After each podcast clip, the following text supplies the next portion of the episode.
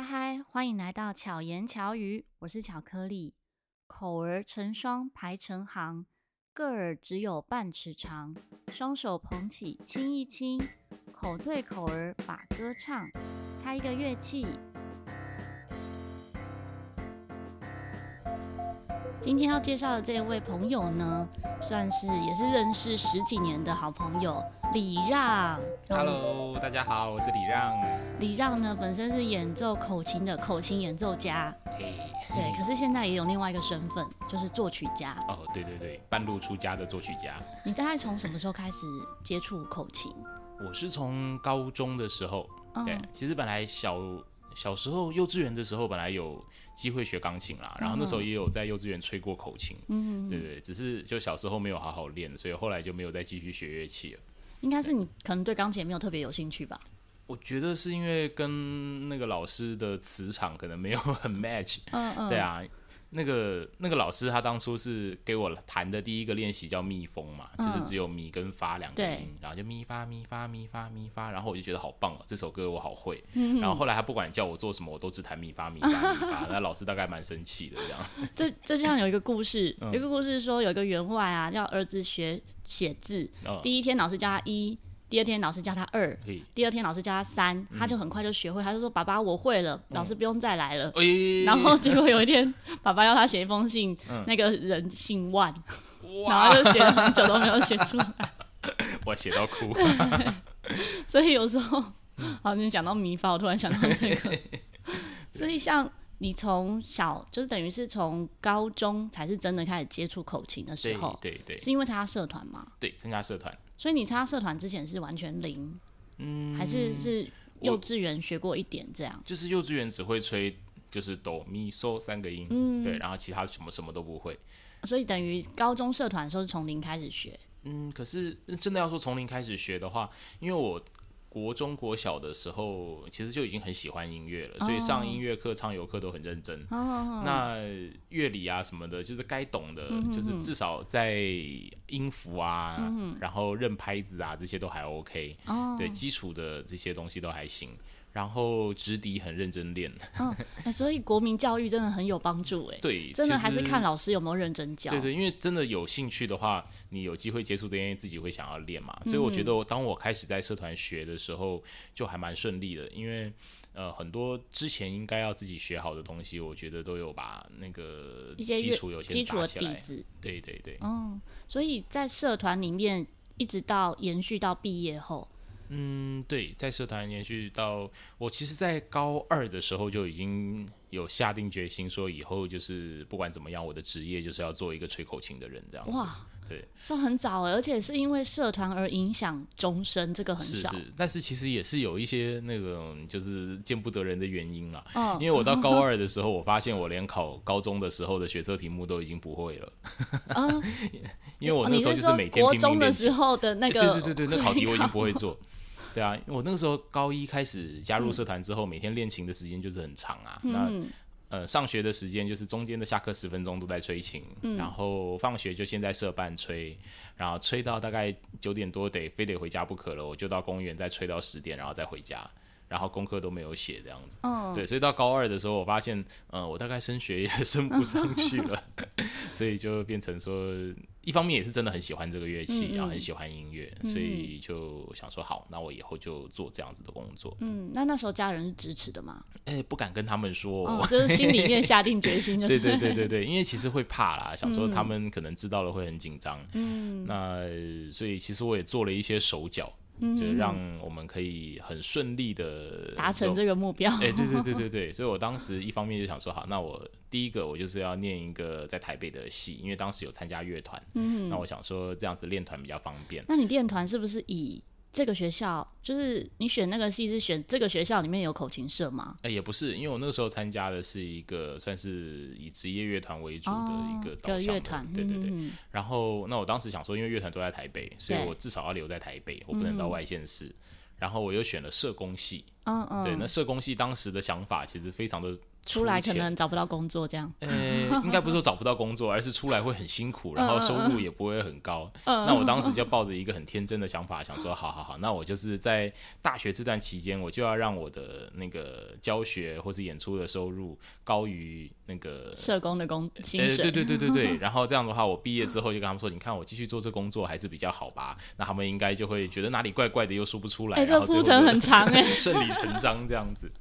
但是蛮有道理的。对啊，但是其实后来念社工之后，就发现这个东西对我来说还是蛮有帮助的。我我相信是，嗯、其实像心理啊、社工跟人有关的工作啊，就工作上都会用到。是是是，是，对，而且像你在教学，应该社工系给你的很多观念是可以运用得到的。嗯，没错。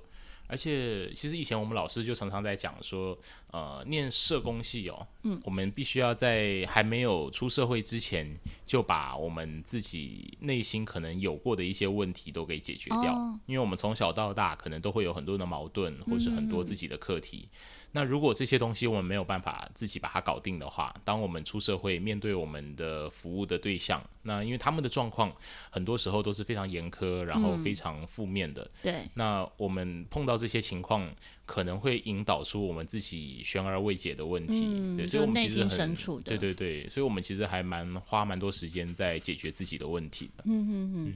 所以也跟心理系有点接近。呃，有一点，它其实社工系。它会牵涉到很多领域，就比方说心理的，嗯、然后行政的，嗯，然后或者是要你要学习写企划啊，嗯、然后学习做方案啊等等。嗯、那我自己其实念完的感觉就是，我觉得社工这个工作哈，就他应该要薪水后面加一个零才对。对啊，真的要做的事超多的，对对对对，非常。因为我们周遭我们的工作教学关系，嗯，然后我们有在一些就是特殊的机关。教授音乐的时候，嗯嗯嗯，就会接触很多跟公益相关的人，哦，会觉得他们做的事情真的是爆炸多，欸、可是领的钱超级少。对对对，因为其实资源很少啦，那变成说每一个人都要斜杠很多东西。对，嗯。但是相信这对你很有帮助，因为后来你在办音乐会、写企划这些，啊、不过也不是你写哈。哎，对对对，其实其实自己也也会写啦，因为在施工系的时候，你会就是常常都要写企划嘛。对。那只是后来就遇到了老婆之后，就发现对 哎呦，这个这个老婆比我更专业。对对对。对，那刚刚讲到，其实大家现在目前呢，只知道李让是一位口琴演奏家，来跟大家分享一下你曾经得过的奖哦是我在二零零九年的时候到德国，然后参加世界口琴大赛。那那个时候有拿到两项世界冠军，一个是时空口琴的混合公开组，然后一个是半音阶口琴的爵士公开组。那二零一三年，因为这比赛四年一度哈，那二零一三年我又再去，那当时拿到口琴三重奏的世界冠军。嗯，对，所以我有拿过三座就是世界口琴大赛的世界冠军。那在去年的时候，呃，我参加了香港为半音阶口琴他们所办的一个作曲大赛。嗯、那当时有两个组别，一个是口琴跟管弦乐的。B 组，然后还有口琴跟钢琴的 A 组。嗯、那我在 A 组，就是口琴钢琴的这个组别拿到季军，嗯、然后在那个管弦的那一组拿到一个优选，这样子。哦，嗯，很厉害耶。哎，因为刚刚讲李让讲到说他是半路出家的作曲家，你大概什么时候开始接触作曲？嗯，其实这个历程有点难界定，因为我在、嗯、呃高中毕业开始念大学之后，因为要演出嘛，那有乐团啊什么的，嗯、所以开始要练习编曲。嗯，那编曲刚开始在编的时候，作品都会被打枪。哦，因为其实乐理基础还是很薄弱。嗯，那在这个过程当中，慢慢会磨练出一些东西，因为。必须要去学和声，然后要去学对位，对好，那这些东西都是需要一些理论去支持。嗯，那我后来有跟一位我们的共同好友上过课啊，嗯、就是我们的 Chucky 黄老师，哦、黄俊杰老师、欸，对对对，黄俊杰老师。也是我们现在这个巧言巧语片头曲跟片尾曲的作曲者。啊，是是是，对，对，那那个黄老师他帮我上课的时候，他其实就是引领我进到爵士音乐的这扇大门。嗯，那他也呃教导我一些乐理上面的知识跟运用。嗯。对啊，那我觉得这些东西在我后来的这个音乐的呃制作过程，或者是演奏的这些经历里面，我觉得都是一个很好的养分哦。嗯，那呃，其实黄老师除了教我乐理的东西之外，他还教我一些很酷的东西，嗯，我觉得很有趣。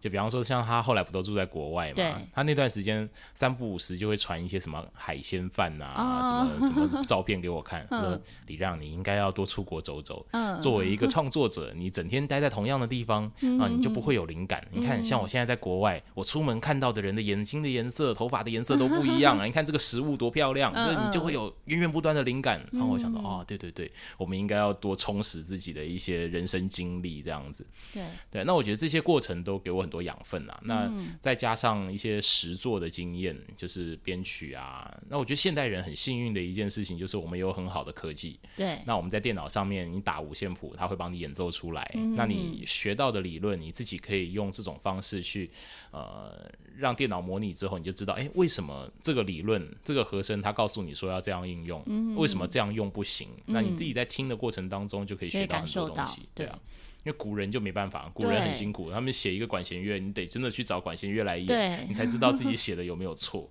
而且光是像基本录音，以前的录音，你用录音带根本也录不出那些音频，对对对对对，根本就没有细节。对，然后但是现在随便的手机可能录起来都都已经不错了。没错没错没 错，对。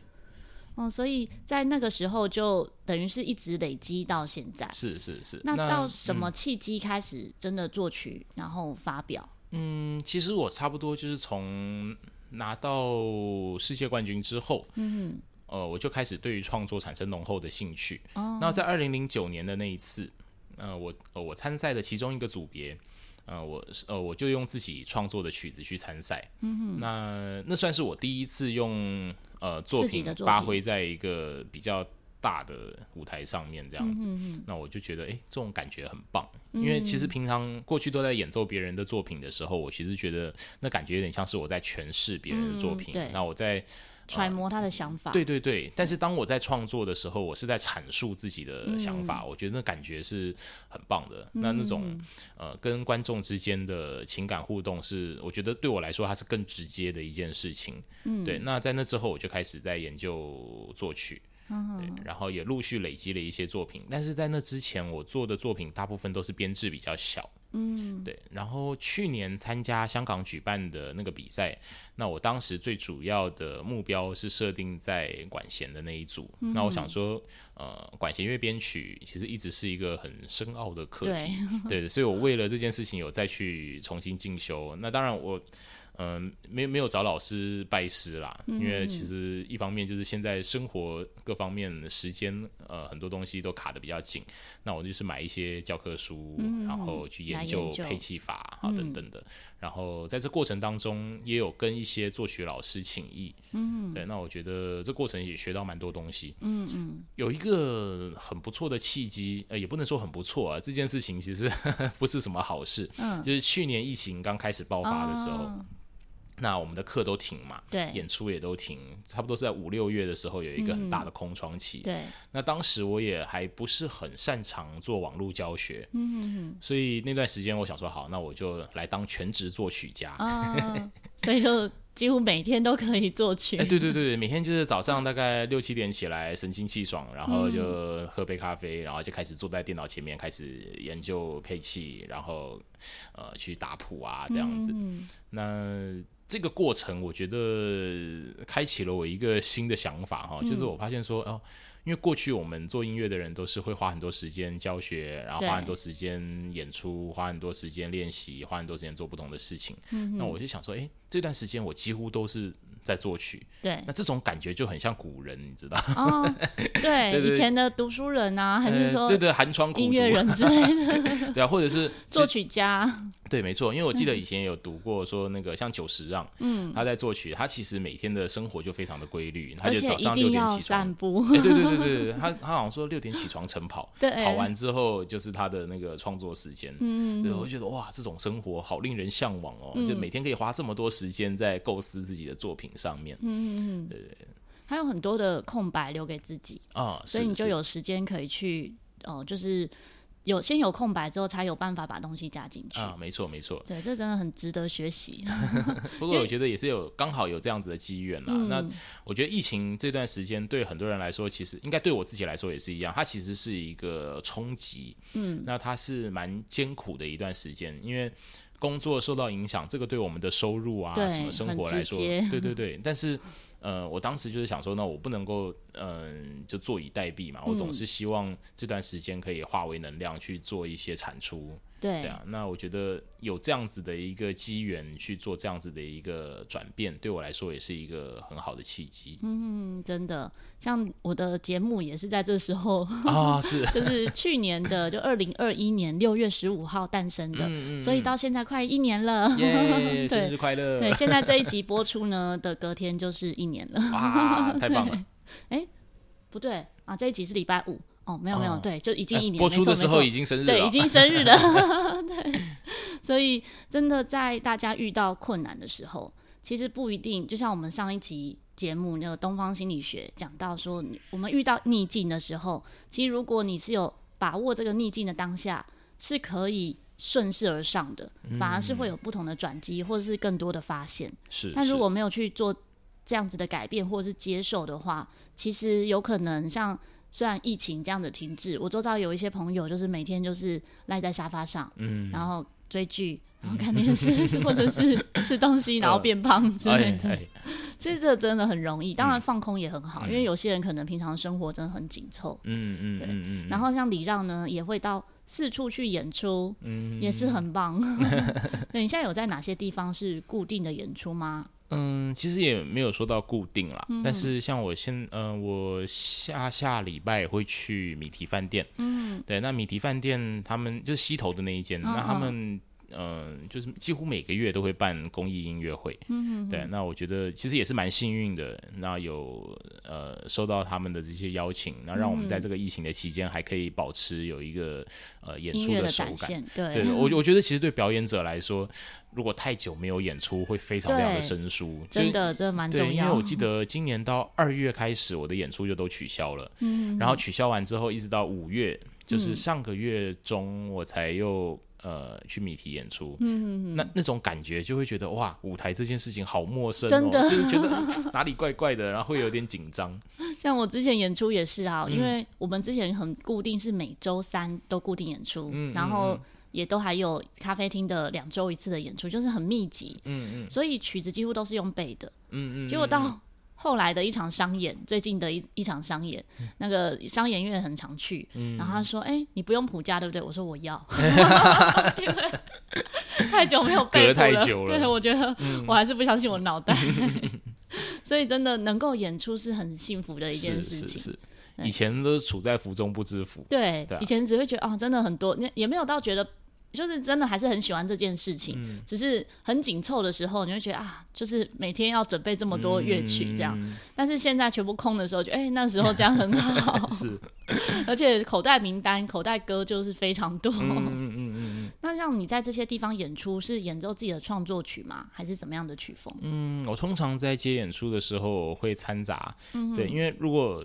嗯，其实大部分的演出啦，如果说对于一般的观众来讲，如果演太多创作曲的话，哎、欸，对对对，或者是他们可能跟我的连接那种共鸣会没有这么的强韧。嗯那所以，我通常是会安排大概一半的曲目都是一些呃，可能大众好吸收、好消化的。那另外再安插一些自己的作品这样子。嗯、那不过，因为我的作品过去累积的一些呃我喜欢的曲子，也都是一些跟我生命经验有契合的作品，所以我觉得呃，在传达这些讯息的过程当中，应该大部分的观众也都还蛮容易去跟我产生一个连接的。对我还。很印象深刻，就有一场你的独奏会啊，是独奏会上，你也是每一首你的创作曲就有解说背后的故事，我觉得就很有画面感，是是是，然后就会融入在其中。嗯、对，像我印象比较深刻，可能因为记得名字的就是漂流漂流瓶，对对对，这其实是我这几年一直都非常喜欢的作品啊，嗯、因为它对我来说就是一个呃陪伴我成长，然后陪伴我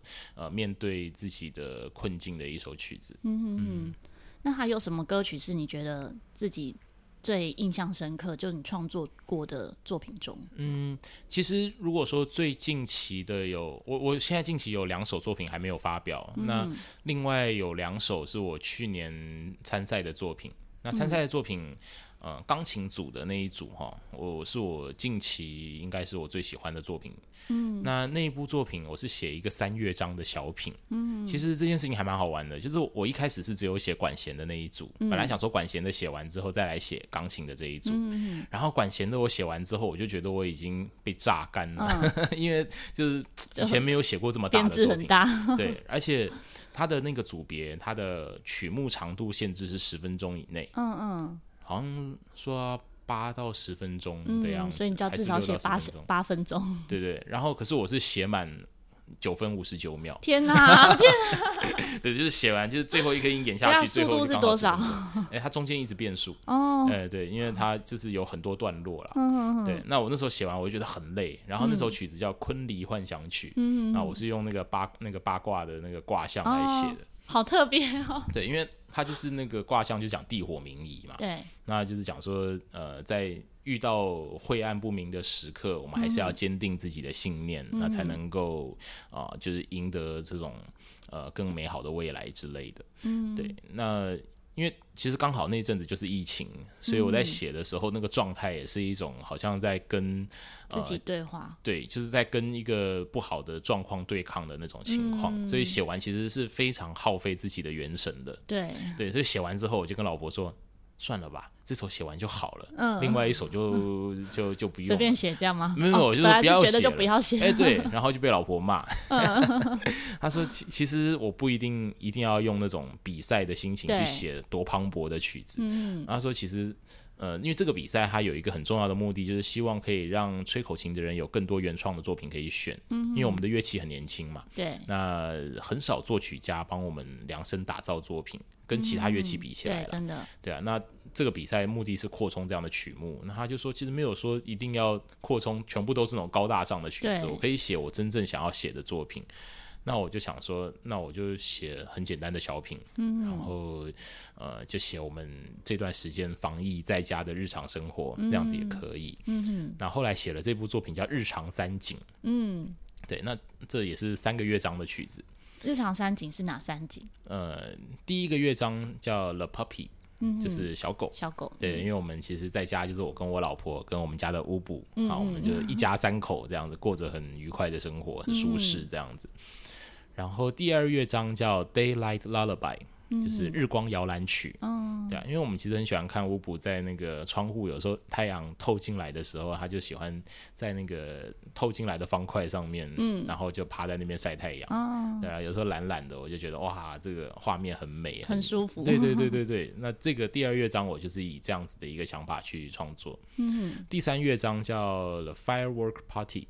就是烟火大会，嗯，那为什么写这个呢？因为我们在家都在玩动森啊，对，对，那每次动森有烟火大会的时候，大家就会聚集在一起。对对对，我想说，哇，这个好的，这也是我们防疫的日常生活。对啊，那这就是我三个乐章。我以为第三乐章也跟巫普有关，那你这首歌就要叫巫普怎么怎么去？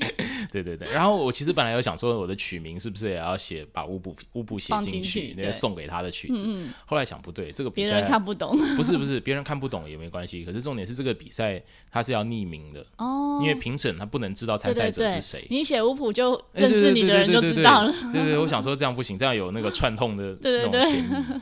对，我就就想说好，那我不要不要把乌布写上去。嗯，对。不过最后的结果还蛮出乎我意料的，就是。我因为其实这个日常三景它就是比较小品，很轻松愉快。那我、嗯、我本来没有期望这一部作品会得奖，哦、那反而另外一部《昆离幻想曲》是我花最多时间做的。对，所以我那时候是想说，怎么样应该也是昆离的呃那个成绩会比较高。嗯、那就最后出来的结果是《昆离幻想曲》是优选嘛，嗯、然后日常三景是呃季军，哦、所以等于日常三景的成绩是更好的。不过也有可能是因为你创作完《昆离》这一首歌，然后编制很大，嗯、你就累积了很多的经验。再放到再 放到那个小品的时候，你就会觉得啊，有更多元素可以使用。呃、但是我其实反而觉得小品我用的元素比较少。嗯，那我觉得有一个比较重要的点，就是这个小品可能是呃。我更喜爱的状态。嗯、因为昆离当然是我很认真写，然后。呃，非常认真构思，认真去编排，嗯，对。但是毕竟那个时候我还是有一点是以比赛当做出发，所以我想说我要写一个格局很大的。对。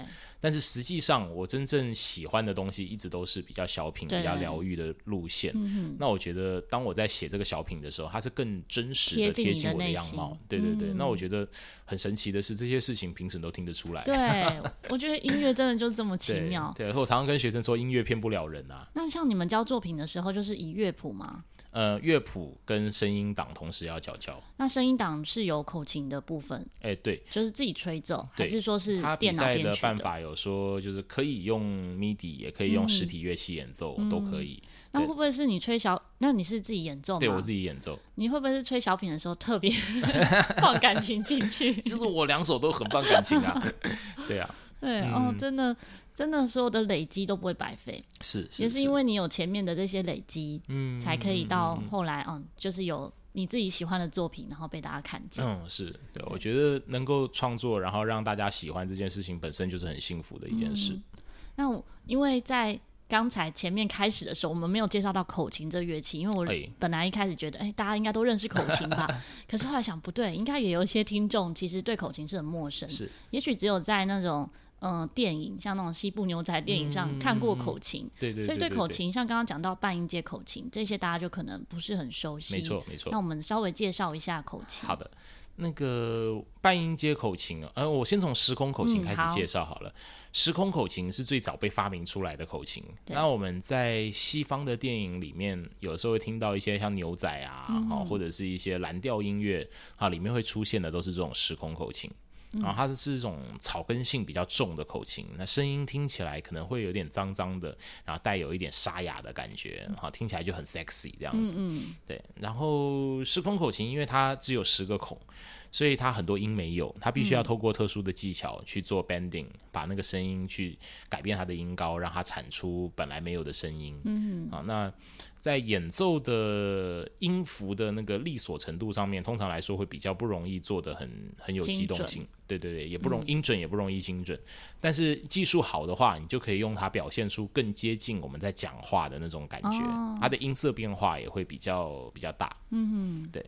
那后来呃，很多人就开始改良口琴的硬体，然后他们就发明了半音阶口琴。嗯嗯。半音阶口琴，它其实就是在口琴上面加了一些机构，主要是加了一个按键哦，它就按键按下去的时候可以升高半音，嗯，所以等于是你没有按按键的时候，它就是钢琴白键的声音，嗯、然后按下去变成黑键，哎、欸，对对对，那这样的话就等于是十二个大调都可以演奏，十二个大小调都可以演奏。我以为它是降诶、欸，我以为按下去是降半它按下去是升半音，哦，是升半音，对对对，好奇妙。对，那我主要演奏的是半音阶口琴，嗯、那时空口琴，我零九年的时候是也有拿到世界冠军，可是我后来因为比较专攻在半音阶口琴上面，那时空口琴的技术。就比较呃有最近是有一点生疏，嗯、之后比较常练的是半音阶。对对对。那像还有复音口琴，对，复音口琴是台湾最常见的口琴。对，我们平常看到那种两排格子的那种口琴就是复音口琴。嗯，对，那这种口琴主要把它发扬光大的是日本人。对，对他们改良复音口琴，然后做出了很多不同的排列组合。嗯，啊，因为一般的口琴你吹它都是大调音阶。然后和声，因为口琴有吹有吸，对，它的和声只能做部分，他们没有办法任意的组合出自己的和声。嗯哼，啊，那呃，日本人他们就是把各种调性的，包含大调的、小调的，而且小调还分成和声小调、自然小调，嗯、还有人呃做出了呃什么五声音阶口琴啊，这新加新加坡人的改良。啊，那变成说这种口琴它可以发出所有的和声的排列组合。嗯然后我们在做一些音阶啊或什么的时候，也可以用这种口琴去很轻松的做出更好的效果。嗯，对，所以这种口琴我们平常在电视上面看到，就是说，呃，演奏的人他可能会一次拿四把，对，啊五把，啊把整个脸都遮住了，对，对，他为什么为什么会需要拿这么多口琴？其实主要就是要演奏出不同的和声啊，演奏出不同的声响技巧。嗯，嗯，所以会不会在口琴圈也会有那种拿很多把看起来比较厉害这种感觉？会吗？欸确实会有一个阶段会有这样的想法，对啊。嗯、那当然，其实练到后来就会发现，其实这跟厉害没有关系啦，对，就终究是为了音乐服务，嗯，对。然后，不过倒是有一个说法我很认同，就是吹口琴的人比较帅，为什么？哦、因为脸都挡住了，什么都看不到。所以吹陶笛，如果拿大大大吃一点陶笛把脸遮住，也会很漂亮。对 对，不过你可能背力要先很强，因为你要把它抬很高。没错，平常就是这样。对对，这真的就是大家可能一般人会对陶笛啊或口琴这种比较小的乐器，嗯、都会认为像是玩具或是小朋友学的。嗯，可是其实它有很大的一片天地，而且在国外的话，对口琴的评价应该也都是算是正统乐器的。嗯，对，行列对不对？对，没错。其实口琴这件事情，它有一个很有意思的小故事哦，嗯、就是在上个世纪的应该是五零年代左右吧，嗯，前后。那那个时候有发生一个音乐家罢工事件，嗯，对。那主要就是演奏乐器的人，他们想要征求更高的待遇，因为当时唱片业、影视业都发展的很蓬勃，嗯啊，那可能。录音乐手啊，或是表演的乐手，那他们可能待遇没有想象中这么高，好，那他们就罢工。嗯，那罢工，可是歌手还是要唱歌，然后电视还是要演。嗯、那当时呢，就很多口琴，因为口琴在当时是不被承认是正统乐器的。哦嗯嗯嗯、那很多口琴家就开始在那个时候就崛起，欸、崛起，因为他们不在那个工会里面，所以他们不需要参与罢工，对，他们 case 就很多。嗯，对，那。也是因为这个原因啊，当时就有一些电视节目，他们可能就专门做口琴的秀，哦、啊，那口琴就突然间蔚为风潮，因为很多人以前都不知道，原来口琴可以做这么多事情，哦、可以音乐可以做的这么完整。对，那这件事情过后，半音阶口琴也被那个美国乐器协会列入是所谓的正规乐器哈，所以 它也是有这样一个背景。所以这个列入的原因是因为，哎，你不能不罢工。哎，对对对，有点像是说啊，这样子我们不团结不行。对呃，对，那不过。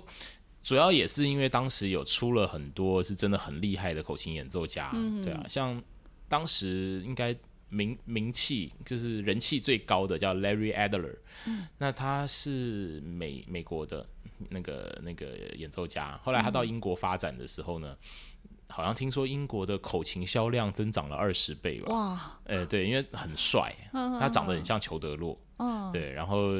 呃，当时演电影都是演他自己，嗯，因为他就是吹口琴很帅，然后旁边的就是美眉啊、阿姨啊，都会看着他眼睛变成爱心这样子。李让也有这个功能，不不，跟他比起来，小巫见大巫。对，李让演奏的时候也是超帅的。不敢不敢不敢，因为脸挡住了，不能讲演奏的时候这样讲，平常怎么办？哎呦，糟糕！平常平常是可爱风，因为我平常很多人看到我的时候都说，哎啊，原来你平常长这样哦。就是台上台下是两个人的感觉。我之前有听到一个口琴小故事，我不知道是不是真的。嗯，就是说以前的，就是牛仔裤啊，旁边那个小口袋，哦，其实就是为了放口琴。真的吗？是不是真的啊？我没有听过哎，真的，哎，这个可以去查一下，我觉得蛮有趣的。所以因为就是那个大，好像在美国有一段时间是真的人几乎人手一把口琴，嗯，就是大家几乎都有口琴，所以。又是可能牛仔风吧，还是什么？嗯、所以就牛仔裤呢，那个小口袋是为了放那个时空口琴的。其实是很有可能，因为呃，我记得牛仔裤它其实原本最初它的产它的一个定位就是一个工作的裤子。嗯，那呃，口琴它。在那个年代，它有一个很重要能够普及的原因，是因为它好携带又便宜。对对，那那种战后的时候，其实大家的经济状况普遍可能还没有起来，嗯，那口琴是很多人很好的选择。那尤其是工作的阶层，他们可能穿着牛仔裤，嗯、那他们随身携带的东西就是口琴。我觉得那个文化背景跟它的一个定位，其实确实是蛮吻合的。嗯嗯嗯，嗯回去也可以查查看。嗯、对，是蛮有意思的。对，然后像刚刚讲到说，口琴在那个时候是算是便宜的嘛？对。那以现在来讲，价位大概区间是？嗯，其实还是很便宜啊。嗯，那我所谓的便宜，当然还是跟其他乐器去做对比。嗯、那口琴最便宜的，其实几百块、几百块的就也有可以用的。嗯，那不同种类的口琴价位不太一样。嗯，我自己演奏的半音阶口琴，呃，一般普遍认为最好的然后等级最高的那些琴，大概会落在台币二十万上下。哦，对，那当然也有卖到更贵的。那更贵的，他们可能是有某一些很特别的需求，比方说像呃，之前有一个演奏家，他练琴练得很很多嘛，所以他很容易吹坏琴。后来他开发了一款号称永远吹不坏的口琴。嗯，哎，那一把好像当时折合台币好像要卖到五十万左右。是因为它的中间的零件比较不一样吗？老实说，我完全不知道，因为反正我买不起。但是我自己现在使用的半音阶口琴，价位差不多会是在我之前买的时候是六千多块，今年有一波涨价，因为通膨。哦，我以为你自己用的是二十万的。啊，没有没有没有，它现在它现在通膨这一波好像涨到八千，那跟其他乐器比起来还是便宜很多哎。对，可是这一款琴它有一个缺点，这款琴我自己很喜欢的，它叫做 Toots Hardbarper。嗯，那呃，它是。我的偶像的纪念款哦，对，也不能说纪念，他还在的时候，其实就有这款琴，就是有点像联名设计款这样子。嗯、那他自己都吹这把，那个偶像叫 Toots Thielemans，他是比利时的国宝口琴大师。嗯，好，那这把琴它有一个致命的缺点哦，就是它的琴身那个木头很容易坏，嗯、像台湾又很潮湿，有没有？对，哎，我自己抓大概是一年左右要换一把。就是我得把它当成是免洗的，所以每一把口琴都会这样吗？啊、呃，没有没有，就是呃这个牌子的这几款木格的，他们会有这个情况、嗯哦。它中间是木头的。对，那当然它木头的这几款都便宜。你放防潮箱会比较会有帮助、嗯。主要也不是这个问题，因为它的那个木头哈，它比较软。嗯、那它的那个螺丝，你还是要拆嘛，拆有的时候要要清理啊。哦、那在这个拆装的过程当中，它的那个螺纹哦就会被磨掉。嗯，所以大概拆个没几次，这把琴就不能吹了。哦，对，可是你不可能都不拆，就迟早得清。所以我们都很小心，就是尽可能不要弄脏它这样子。嗯嗯，对。不过其实严格说起来，你说。啊，一年换一把八千块的琴好了。嗯哼，老实说，它跟很多吉他手换弦的成本差不多，甚至吉他手换弦可能更贵。嗯，对所以也是。呃，我就后来就想说，好吧，我就用这个角度来想，就觉得好像也没有太贵。这样讲也蛮有道理的，因为因为一如果一把一一套弦五百块，然后你一个月换一套，五百乘以十二等于多少？也差不多，也差不多六千块。对，也差不多。对啊，其实差不多。那说起来，其实就是要使用。哎，是没错。要使用，有没错，有运用在生活中，有运用在你喜爱的事物上，就都不贵。对，那我主要是这几年我开始转独奏，嗯，所以这几年我用这一款琴，用用就还蛮觉得蛮开心的。那在之前我吹重奏的时候，我用的是金属的琴，嗯，那那个是铜的琴身啊，那基本上就比较耐用。那那款琴我从二零零八年使用到今年我才把它吹坏。哦，哎，对对对，其实用用也是蛮久的。那那款琴寿命就很长。对，那款琴。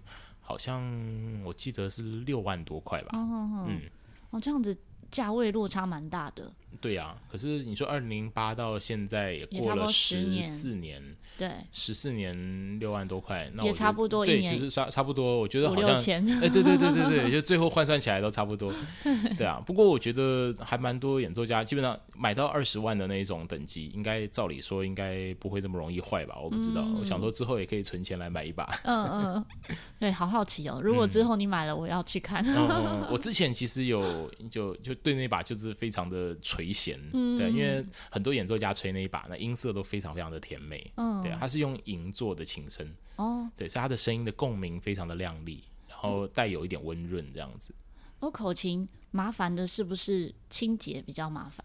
嗯，我觉得清洁其实也不至于到太麻烦，只是说像我现在吹这个木头的就比较麻烦，因为我不能频繁的拆装。嗯哼。可是如果是金属琴或者是一些亚克力琴。那它在拆装的过程当中不太会造成损伤。那其实我们把它拆开来很好清。嗯，对。所以拆装清完一把口琴要多久时间呢？嗯，其实不用很久啊，十分钟以内就搞定了。哦、嗯，因为看起来很复杂。对，就是我看过。应该是看你吧，还是看谁在在那边拆装？我觉得哇，看起来很呃，刚开始的时候还蛮容易弄掉一些小零件或什么的，久了就好了。嗯，习惯之后就多掉几次之后就不会再 掉。对对对对对，其实这跟阿斌哥在拆枪一样嘛。哦，好，我没有拆过枪啊。对对对，对，所以大家这样子应该对口琴会有一点想象。哎，如果大家喜欢或好奇口琴的音色的话呢，都可以搜寻礼让的。那个粉砖跟 YouTube 的频道。嗯嗯，欢迎大家来。都直接搜寻礼让就可以找到嘛？可以可以，没问题。对，那我们也会把相关的连接呢放在资讯栏里面。嗯，那相关的演出，其实演出资讯蛮多的，都有超级小编帮你更新。呃，这疫情之后就变得很少了。对，还是还是算多啦。如果跟就是因为我周遭有一些表演者朋友，真的就。几乎都是要领的、嗯。是是是，我今年特别少，去年之前其实都还不错。对，就去年除了五六月的时候比较惨之外，哦，后来基本上每个月都还可以写满一页那个、嗯、活动预告。对啊，那今年就就完全不行了。我今年都没有更新活动预告，我也差不多，因为觉得 有很多是会取消的。哦，像我会有粉丝，就是固定我每一场都会到的，嗯、他就会一直私讯说啊，在还有哪里有演出这样。嗯嗯。后来我就发现，我就不想更新，因为有时候你写了，会不会又遇到取消，嗯、然后还要再公告取消，很麻烦。其实像我去年啊，不是 上个月，我就碰到一件事情，就我上个月有一场演出，呃。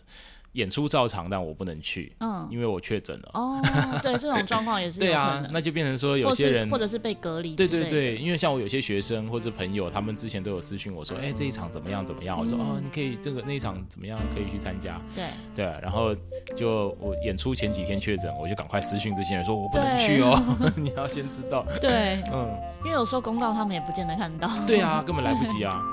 对，所以真的大家都在这这一波。